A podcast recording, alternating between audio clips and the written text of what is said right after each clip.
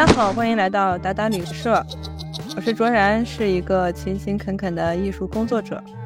大家好，我是 Chris，是一个热爱康德的产品经理。大家好，我是 Victor，一个热衷于胡说八道的酒蒙子。今天呢是我们的万圣节特辑。到了这个万圣节啊，我们今天想跟大家聊点不一样的东西。比如呢？好期待啊，有点。我们想聊聊酒。这关于酒是个什么东西啊？其实也是我们酒蒙子最适合聊这个。为什么是我？是我们也不知道。其实，其实我们在想这个主题的时候还挺局促的，就是突然间想聊一个万圣节，然后我们想了很多主题，就是说要不要聊一聊什么万圣节的历史，就觉得特别没劲。然后就忽然间想到了，其实我们之中最有意思应该是 Victor。啊，Victor 本身就是一个就是大标签的酒蒙子，所以我们想，不然我们就聊聊酒。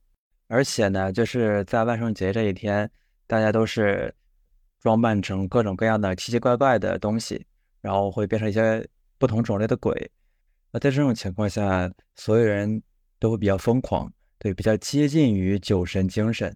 聊一下，如何才能达到那种。在万圣节里面的那种 crazy 的状态，然后又刚好呢，我们有这样一个对于酒品酒以及酒类对这个行业比较了解的一位专家，对他就是我们的 Victor，个长达十二十多年的一个酒王子，对，然后这次我们就趁这个机会一起来交流一下关于酒的一些小知识。哎，我们就把这个麦给 Victor 好不好？就是。那那我就先问第一个问题吧，就是 Victor，嗯，你是从几岁开始喝酒的呀？灵魂拷问啊，这真的是几岁开始喝酒？你从你开始介绍，我都已经开始害怕了啊！这怎么就？我只是个酒蒙子，我不懂酒啊！这句话已经够了，这句话已经够了。你只是个酒蒙子，你不仅仅是是个酒蒙子，对你是一个有文化的酒蒙子。我不是，我拒绝。你前几个播客已经向大家证明了你是一个有文化的酒吗。是的，嗯嗯，有没有文化不知道，但是我确实是爱喝啊，但但是也不懂。前两天正好看一个电影，叫《酒精计划》，它里面讲这个故事很有意思，你知道吧？这就是他们说有一个学者做的一个研究，说人类血液里天生缺少百分之零点零五的酒精度数，所以有人爱喝酒，就是大概一个。根据这样一个学术论论论述出来的一个东西，然后几个成中年的中学老师们，他们就觉得自己的生活没有激情，没有很无趣，他们就看到了这篇论文这个文章，他们就开始做一个尝试，在学校里喝一点酒，保持自己血液这个血液浓度到达这个浓度，看会怎样的改变。他会发现啊，生活越来越变得有趣起来了，然后他们给逐渐增加这个呃饮酒的量。出现了各种各样的幺蛾子，因为他们喝的越来越多，也就越来越醉，然后在工作中出现了各种各样的幺蛾子。这哪里有趣？这不就是酒蒙子的日常吗？是啊，这是你的日常啊。那倒对啊，我的朋友就是，我记得我的朋友就是一开始是一瓶就一瓶倒的那种状态，然后后面因为他的朋友都很喜欢喝酒，就每天都要去训练他。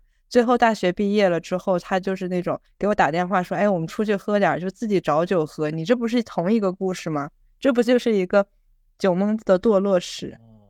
就是从一个温这个温暖纯良的一个少女、少男少女，然后由于接触了一点酒精，感受到了那种飘飘然的感觉，哎，就瞬间就沦陷于此，然后不渐渐的就沉沦的一个故事。你觉得他们是快乐的吗？就是他们是享受这种沉沦的吗？我觉得啊，就是首先你从这个酒精对于跟人的这个物理层面的这个交互上来讲啊，就是喝酒对身体确实是有害的。最好的一个方法就是滴酒不沾。你这个人对于饮酒的量，就是他的酒量，其实也基本上就是这个由这个基因决定的。所以这种看上去说我。喝很多，然后我今天喝这些，我明天可以喝喝更多，好像是练出来了。实际上，它并没有真正的练出来，它只是那个增加了你的身体对于酒精的一个耐受。对对，一个耐受。但实际上，你受到的伤害一点没少，你只是感觉不出来了，就是你的身体没那么敏感了，对，是这样的。所以你从这个角度来说呢，这个喝酒确实是不太建议大家啊，就我们的听听众，我们不建议大家变成一个酒蒙子。呃，但是呢，他们的快乐呢，我觉得也确确实实是快乐的，因为就是我最近我也研究了一下关于这个酒的历史啊，就是很久很久很久以前，就从原始社会，大约是古希腊那个时候，甚至更往前，就已经人类就已经有了这种酿酒的历史。那个时候人为什么要喝这个酒呢？就他们那个时候喝的是葡萄酒，他们是怎么发现这种东西的呢？就是在一个很偶然的因素，啊，就是一些腐烂的水果，然后堆到一起，它不就发酵了吗？发酵之后，它自然而然它就出来酒精了呀。然后那个时候他们就哎发现了这种很神奇的物质，然后就开始喝，就吃了一点儿，哎，然后觉得有点有点上头，然后他们就。就挺爽，于是就发现怎么着能来获得这个物质。哦，当时他们因为喝了这个酒啊，确实会感到很快乐，对，就是感到很很飘嘛，就是意识有那么一点恍惚。然后他们会认为这是一种神的恩赐，因为那个时候一般是多神教嘛，所以说他们会觉得自己这是在跟神灵会有一定的沟通之类的，好像是上帝，呃，也不是上帝，那时候还没有上帝，就是。呃，这个神一些普遍意义上的神，然后把这么一种呃东西赐给了我们人类，就是就是古希腊时期应该是柏拉图提出的那种迷狂说，就是创造一个文学作品是因为神灵附体，让他就像喝醉的一样，然后创作出一个伟大的作品。上帝之手吧，就是上帝抓着你的手在进行创作，应该这种感觉。有点儿，而且你刚刚说到那个。就是人类对那个基因的，就是基因里面对酒精的这种耐受度。我之前有看过一本书，讲到就是说，从十万年前原始社会，就是人还是在人猿状态的时候，从树上下到了地面，他们就开始大量的捡拾地上的腐败水果，然后就是从那时候起，人类在他们的饮食结构当中已经大量的摄取酒精，就是在这样漫长的这个时间里面。成为了哺乳类动物里面酒就是最能喝酒的一个物种，就是因为这样耐受度最高呗。对对对，这我有发言权呀。这个这个，我我爸我妈都特别能喝酒，以前喝酒是完全不脸红，越喝越白，然后越喝越开心，也不会有那种就是头晕那种状态。但是后面，然后喝一点就脸就会泛红，可能我身体不好吧，因为长时间的熬夜。可能是身体变差了吧？对，确实。那那说明说明基因还是有用，就是我还是其实是能喝的基因在的，是吧？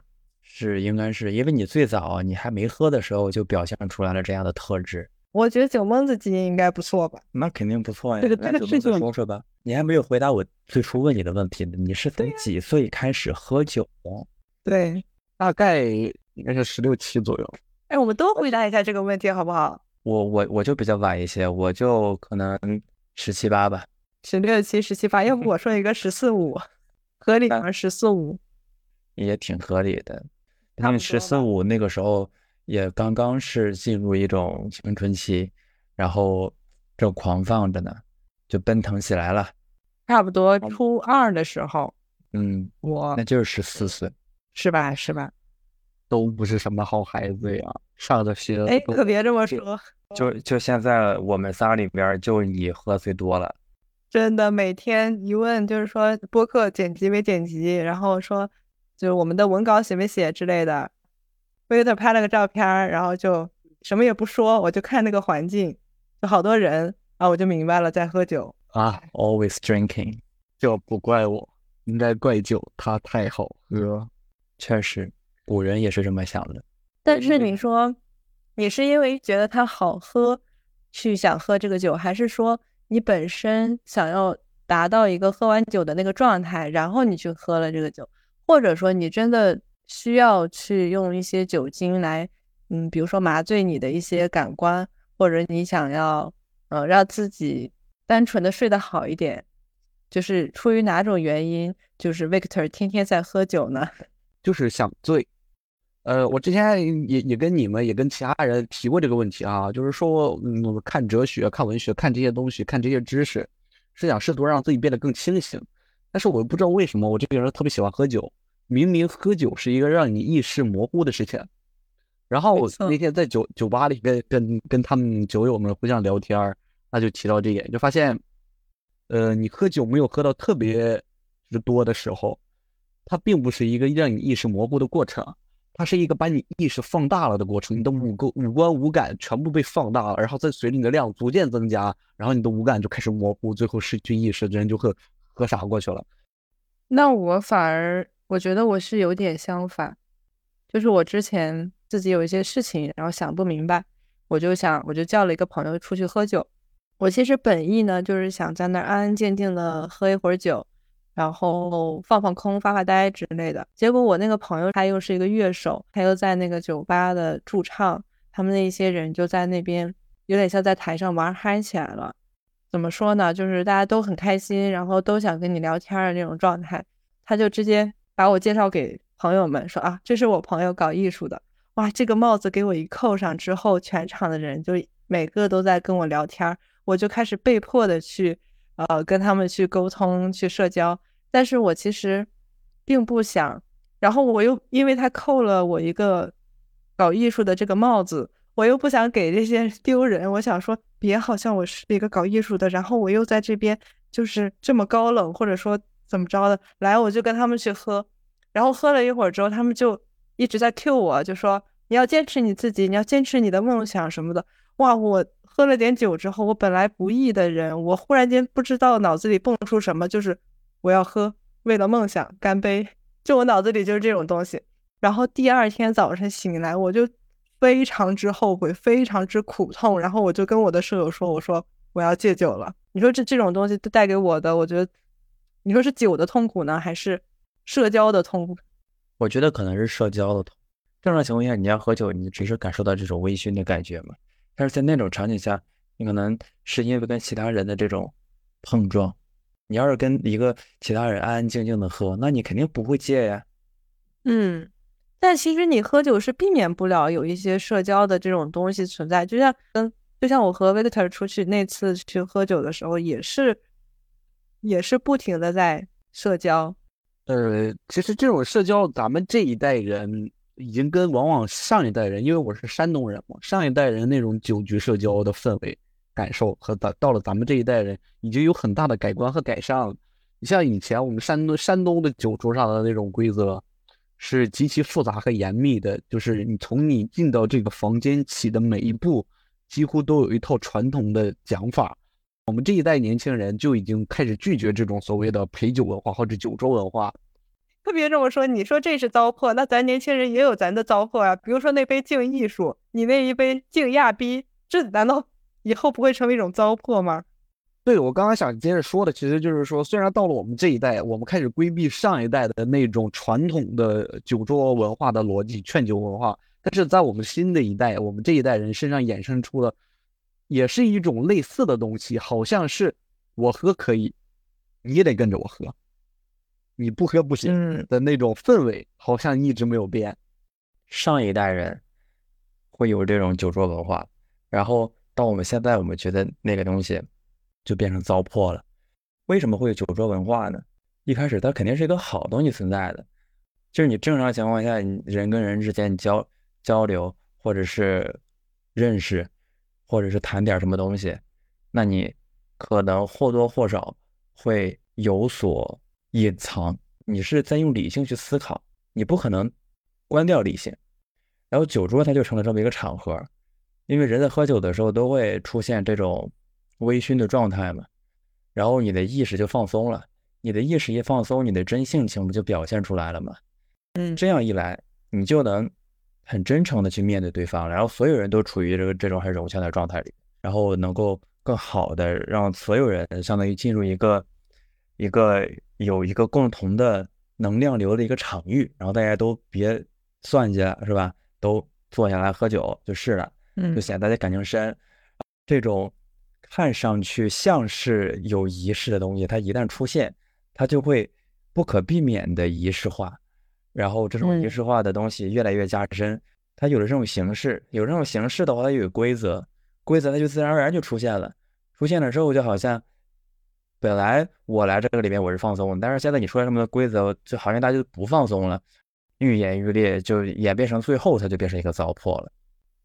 嗯，是的，是的，因为这个东西最开始诞生，就像你刚刚提到的那种与呃与传统就是封建社会更早的那种巫文化有关，然后酒在文化里面占有了一个很高的位置，一般的就是统治者们的一些宴会上都会出现这些东西。孔子那个时期遵循的一种礼仪里面的一块儿，因为你如何在一个酒桌上喝酒。和在什么位置、怎样喝酒，都是整个礼仪大系统里面的其中一部分。它本来是包含在这个系统当中的，但是在随着这么长时间的演化之后，这套系统变了味儿了，就是变成了现在的这种造型、这种奇怪的样子。嗯，确实，这就是一个不太好的结果。所以现在年轻人就是也不怎么去参与这种比较大型的饮酒聚会。哎，可不是，人家可是还有啤酒节呢。哦，那可能 Victor 参与这种会比较多一些。嗯，我我我个人比较常喝的是啤酒，啊，现在在喝一些精酿啤酒，但是喝的还算比较少。就是精酿啤酒是什么呢？就是，嗯，我们常规意义上讲，精酿啤酒就是区别于我们在大街上买的那种绿瓶子的那种工业水啤。当然，这是。大多数人常规意义上的理解，精酿啤酒它它的来头很有意思哈。呃，精酿啤酒这个英文单词的原文在欧洲世界，就是欧洲世界的人称所有的啤酒其实都是所谓的精酿。然后我们说的这种工业水啤，其实是精酿啤酒里面的一种。但是，就是这个标准随着就是美国后期的建建立，这个文化传到美国，然后美国率先在全全球范围内提出了一个。呃，精酿啤酒的一个行业文件吧，它给了一个指标，就是说每年的产量达到多少多少桶以上的，就不能称之为精酿，因为你的产量太大了，属于工业量化生产，你这个啤酒的质量绝对不行。所以在这个标准之下，应该是六百多桶吧，我记得是在这个标准之下，呃，你你的产量超过这个，你就不属于精酿啤酒了。然后精酿啤酒主打的就是一个小众，那产量很小，只是。只卖给这些啊懂酒的人，就是美国文化里面对他这样的一个分野。所以有的时候我跟朋友聊天，发现哎，我们对于精酿啤酒的呃定位甚至都不一样。后来发现，就是因为我们是基于不一样的系统来理解什么叫精酿。工业化革命之后，这些资本家们或者这些有钱的人，他希望建厂，大批量的生产啤酒。但是在这种大批量的生产之下，你投入大量的这些原材料是非常昂贵的。他们为了降低这个成本。就把这个酒进行了一些稀释，就是加水、加水稀释，并且改变原材料，就是把原来的麦芽，就是把部分的麦芽换成了玉米粉或者是其他谷物的粉，呃，原料，然后把它的酒酿造出来，然后酿造出来，发现这种啤酒的口味还是很清爽的，就觉得这样的酒比较适合大的大批量生产，然后以此投入这个呃市场，这就是工业水啤的前身，就是就是比较淡。它不够那么浓郁，然后精酿啤酒往往就非常浓郁，而且它的味道非常的有层次感，就跟香水一样，你甚至能仔细品尝，能品尝出了前味儿、中味儿、后味儿的这种感觉，就是里面会有各种各样的添加。你像我前段时间，嗯，应该是广州的一个酒厂酿造了一个老母鸡鲍鱼的啤酒，那么神奇啊！还有鸡酒，鸡酒你看。鸡汤，鸡汤加酒，不就是鸡酒吗？那好厉害！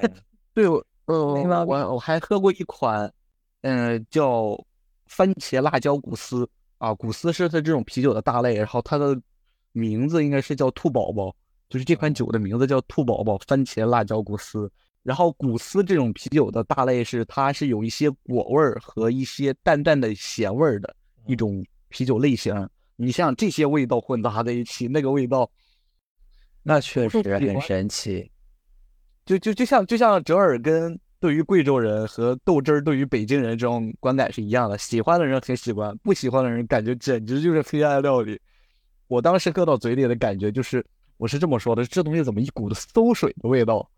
以前喝的那种大绿棒子啤酒，就那种啤酒，之前喝的时候啊，就不觉得怎么着，然后当尝过这个精酿啤酒之后啊，再去喝那个大绿瓶啤酒，就确实会觉得跟喝水一样，就是很寡哦，真的，很稀。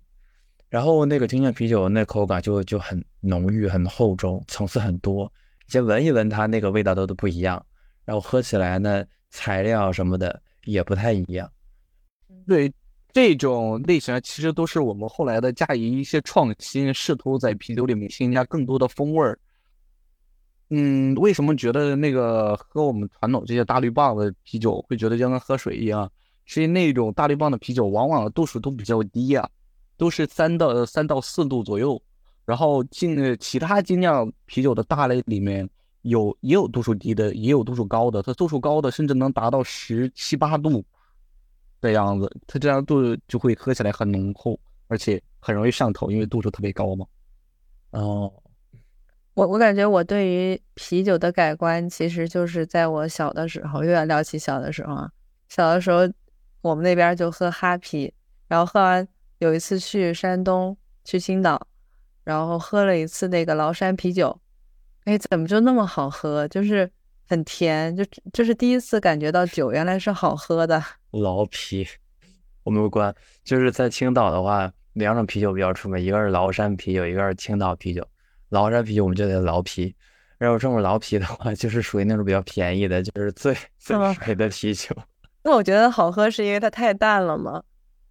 酒味儿太少了。我觉得跟那个哈尔滨啤酒一比，可能它会味道可能会淡一些。我也喝过哈尔滨啤酒，我觉得哈尔滨啤酒的那个味道有点儿小麦的味道，你还能，你还真能喝出小麦的味道。我觉得有点儿那种香。对，但是这也就格瓦斯吧，我觉得。但是在那个崂山啤酒里面，我就没觉得，我觉得那就是就是崂山啤酒，我从小到大我对它的一个感觉就是它就是那最普通的那个啤酒的样子，就是你如果一提啤酒是什么，你不说啤酒，可能指的就是崂山啤酒，就是那种典型的大绿棒子，它是大绿棒子里面的点中点。主要那我们不是，我们是哈啤。主要是咱们三个人都是北方人，你知道南方人就没有那么这边儿南方广州这边儿就不会有那么多的哈啤呀、什么崂呃崂山啊、青岛，他们这边卖珠江啊，哦，对，这边是珠江哈，我没喝过哎。啊，我有幸喝过一次，有但是那个珠江啤酒，我觉得就看上去跟那个福佳白啤酒差不多。虽然它不是白啤酒，但是它倒出来的时候，感觉它那个质地也是挺浓厚的。你们喝啤酒的时候，会真的能喝出来前调、中调和后调吗？别说感觉或者不感觉，我连这几个词儿我都没听过。就是对于精酿啤酒的这个理解来说，入门其实也没有很久，所以理解也能喝出来的不多，但确实是有。那还是说明喝的多。呃，确实能能喝出来。你像我我去那个酒吧卖的比较好的一种大类啤酒，就是 IPA 啤酒，就是这个 IPA 就是印色，呃就是印度淡色艾尔，呃的英文缩写的首字母。它这个名字也很有意思。这款这种酒哈，特点就是非常苦，非常非常苦。它里面这种呃基基础的大类是 IPA，就我上次喝，我阳了之后，然后去喝的那个，你让我尝了一口，我阳了，然后失去味觉了。我说它不苦，然后你都惊了，是那是那个吗？对对对，是那个，是那个，是那个。它的基础是 IPA，它上面还有双倍、有三倍、有干头、有帝国、有混浊，就是各种各样的类型里面，它的苦度就你在念更强。经吗？它最开始为什么叫印度淡色艾尔？它这种酒的基础，呃，大类是艾尔啤酒。然后最开始英国人殖民印度的时候，英国人他在印度也想喝啤酒，但是印度的环境就是没有办法种植啤酒花，就是生产不出来啤酒，他们就只能从老家往这边运。但是从英国坐船到印度是一个非常远的航线，啤酒还没到地方呢，就已经腐败了，就已经坏掉了，没办法喝了。他们就，呃，不知道通过什么样的方式，我发现，呃，啤酒就是把这个啤酒里面加入大量的啤酒花，会让这个啤酒更能保存，而且喝起来的口感还不错，感觉还不错。他们就把这种酒运运到了印度，就诞生了这款酒。而且这个酒的名字其实是澳大利亚人给起的，是因为当时澳大利亚也是英国人的殖民地嘛。呃，澳大利亚当地的白人也也想喝啤酒，他们就呃从印度那边运过来酒，他们就觉得这个酒好像是从印度那边产的，从因为是因为这个酒是盛酒的这个船是从印度来的嘛，他们就误以为这是印度产的啤酒，觉得印度戴斯埃尔这个酒就是这么来的。其实，就是这种苦味儿，其实就是来自那种植物的呃苦涩，就是那种啤酒花的苦味儿。很多人其实很喜欢这样的味道。而且，呃，顶级的那种品酒师，他甚至能品尝出这些啤酒花的呃品种，因为不同的啤酒花有不一样的植物香气，他们甚至能就是通过品酒品出的这个呃啤酒花的呃品种，就是很强的。其实，但他能品尝出啤酒花的年份、产地吗？这我了解的不是很多，但是好像精酿啤酒里面没有像红酒的这样。所谓年份啊、产地啊、降雨量啊这种的，呃，分分辨嘛，我的我的概念，我的印象里好像是没有这种。他们主要就是品尝它里面的一些原料啊，大概是什么味道，有你加了一些什么东西，你这个工艺持续了多长时间，应该是类似于这种的吧。当然，我也没到那个程度，可能不是很准确，不是很确定。比如说像我吧，就拿自身经历讲的话，可能我一开始我并不知道酒为何物，我也并不知道。它有这些所谓的品鉴，慢慢的喝的多了之后，我感受到了喝酒之后的那种愉悦。但是随着可能我喝的越来越多的品品种越来越多之后，然后我会想说，我之后的酒啊，可能跟身体原因有关系啊，不能喝了。那我之后的去喝酒，我更倾向于去我去品鉴酒为体验或者为目的为出发点，然后去喝酒这样。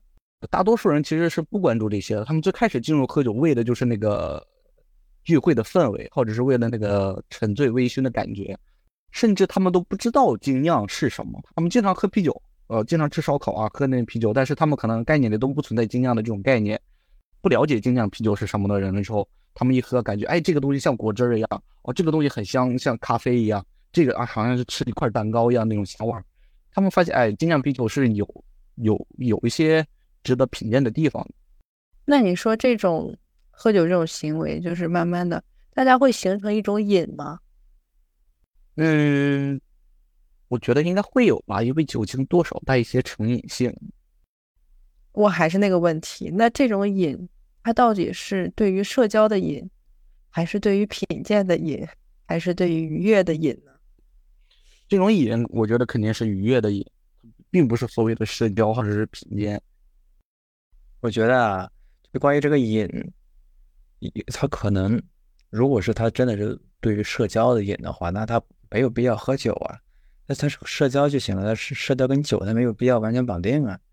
酒精在一开始的时候，那些希腊的精英都喝那种特别好的葡萄酒，然后到后来，酒精它还经历了一段作为那个处方药的一个时期，就从那个时候，对，为什么能作为处方药呢？大概到了这个十几世纪，对，具体是十几世纪我忘了，中世纪到近代这个时期吧。然后因为那个时候我们的这些医疗系统还没怎么建设起来，酒就被当做一个处方药。大家发现，哎，我喝点酒，我确实能能御寒，或者是我确实能缓解一些中风、水肿或者一些这种现象。然后酒精的话，它还本身它可以杀菌嘛。所以它就当做一个药，既然能把它当做一个药品去进行发售，那就意味着很多人去买，然后你越喝越多，然后它作为一个所谓的这个药品，它能起到的这个作用就越小，然后它也它也相当于是一个成瘾的一个状态。嗯，但那个时候大家是光明正大的成瘾，不存在像后来的，就是我们发现了酒对于人身体的一个伤害。以及后来那个医疗系统渐渐的发展起来了，关于医学的一些知识就起来了，酒的这个认识就更多了嘛。发现哎，这不是那么回事儿，它根本当不成一个这个处方药。于是酒的酒的这个呃地位就一落千丈，就从特别特别高的地方，就吃药不是对，从这个吃药都给你开酒喝，然后到那个禁酒，就后来嗯美国就开始禁酒了嘛，然后当时就是美国说发售的一切饮料里面的酒精含量不能高于百分之零点五，然后当时欧洲也有不同程度的这种禁酒令，对，这也太决断了吧？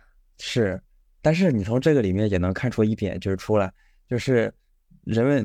在认识一个事物的过程，就从一开始觉得它全然是好的，全然去拥抱它，然后到它出现的一点不好，就完全把它否定掉，这样的一个过程，对，都会有这样一个过程，相当于一开始是一个极端，后来到另外一个极端，在多个极端当中不断的碰撞，然后到了现在的这个适中的阶段，黑格尔哲学再次出现了，公元前。五千年到公元前八千年左右的苏美尔人，呃，发明的这种啤酒和葡萄酒。但是你刚刚说的那段发展其实是烈酒，呃，一个位置。呃，就是这种烈酒是怎么诞生的呢？是，呃，文艺复兴之后，科学发展了之后，创造出了蒸馏技术，在蒸馏技术的基础上诞生的烈酒，就是因为我们这些所谓的啤酒。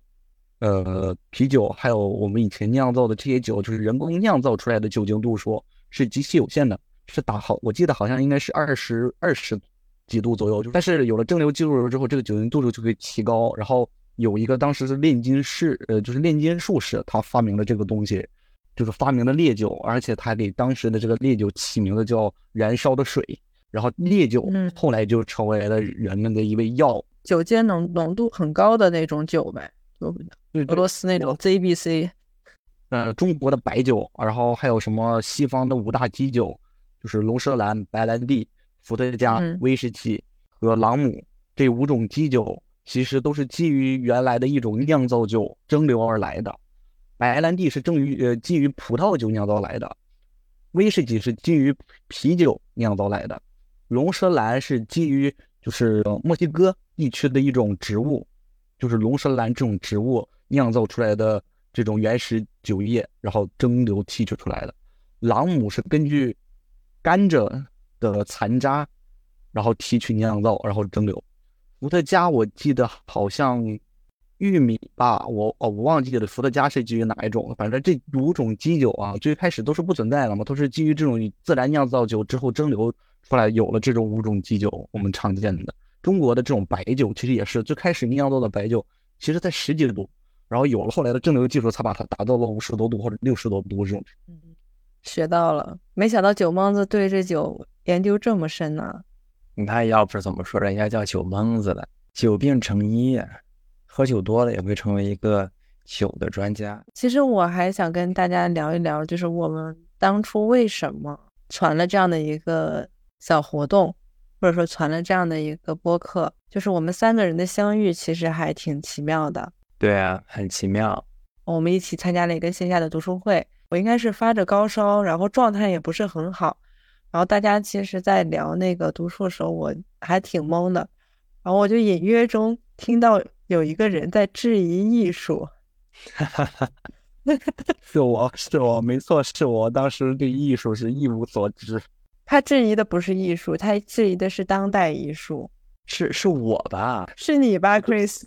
对，是我。我记得当时我第一次跟卓然，咱俩应该是一起，咱们应该是咱俩在一起对讨论这个事情，不是一起，是一起的。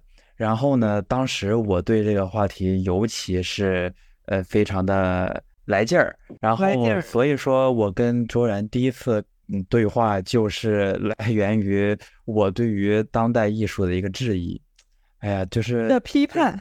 就现在想想，那个时候确实是很蠢，然后也确实根本就没有了解过当代艺术，甚至说对于整个西方艺术史都没有一个很好的脉络的思考，然后就如此狂妄的抛出了这样的观点，也确实是感觉呃学到了啊。对，在当时那场读书会上，我就觉得确实是学到了一些呃看待艺术的不同的视角。嗯，然后后来我自己也。也更喜欢这个方向，就是我也我就很系统的梳理了一下这个西方艺术史的发展的一个脉络，觉得相比于我之前的那些想法，真的是太肤浅了，就是没有办法去去看那种。然后竟然还有人愿意回应我，还有人愿意听我说那么多，我真的是觉得非常的荣幸。也没有，也没有，因为当时我记得有人在治我，我的那个细胞就是就发烧，我还懵的阶段，然后有人突然间质疑了一下当代艺术，我那根筋就起来了，我我就对我就开始去回应，但是当时也是发现，就是 Chris 对于哲学这个领域其实算也算是通读和精读了，然后在这个期间就中间就穿出来一个人，他就叫做 Victor。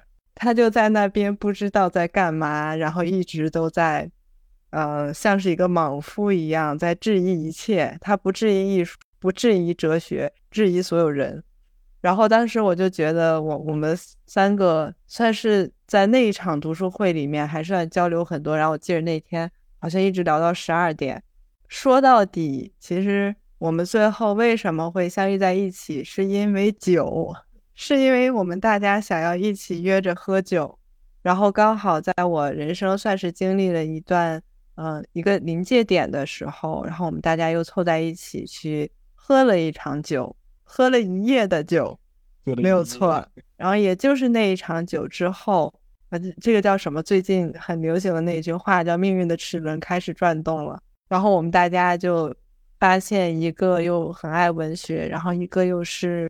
艺术学，然后另外一个又是哲学，那这三个我们凑在一起，一定能碰撞出一些不一样的火花，因为我们可以从不同的角度去给大家，嗯，解说一些，也不说解说吧，就带大家去了解这个这个世界，有点大了哈。就是这本书而已，就是只是分享一下我们我们的理解，我们的解读，可能会给嗯别人带来一些启发或者有一些帮助，就已经够了嘛。对。我们也并不是能够有这个足够的权威性，说这本书这个作者怎样说就这个意思。我们只要是能够给大家带来启发就够了。如果说你觉得这个里面能有能够有一些思想的参考，你在某一个瞬间让你感觉到了这个领悟到了某种东西，我觉得这就够了。嗯嗯，没错。就像上期播客说的一样吧，就是我们也是抱着一个谦卑之心，在做这件这样一件事情。对，如果说我们的听众们对我们聊的这个东西有兴趣的话，那大家也可以去跟我们在留言区去进行交流，因为这个思想本身就是通过碰撞，然后来不断的产生新的东西出来，就像我们每天跟莽夫 Victor 在碰撞一样，是吗？是的。是的又点我，又点我。就我之前看到一本书，应该是啊，我忘记这名字了哈。它里面有一句话说：如果这个世界上真的有真理存在，那么它一定闪烁在观点的碰撞之中。真理也只有在两个不同的观点在碰撞的过程当中，在不断的对自身的否定当中，它才得以闪现。怎么说的？越来越像我们在讨论真理。我们没有，我们单纯的就是在讨论酒好不好喝。这个世界好不好玩？对，不不不不，我们我们在做，其实就是胡说八道。我们什么也不是，我们在胡说。我们什么也不是，我们什么也不是。对，Victor 什么也不是。对对对对对对对，我是太狗，我是太狗。但我们其实，在后面就针对不同的话题，然后针对不同的书籍，我们可能也会邀请到一些相关领域的，就是专家或者是一些嘉宾。来做客播客，然后跟大家就带来一些新鲜的血液嘛。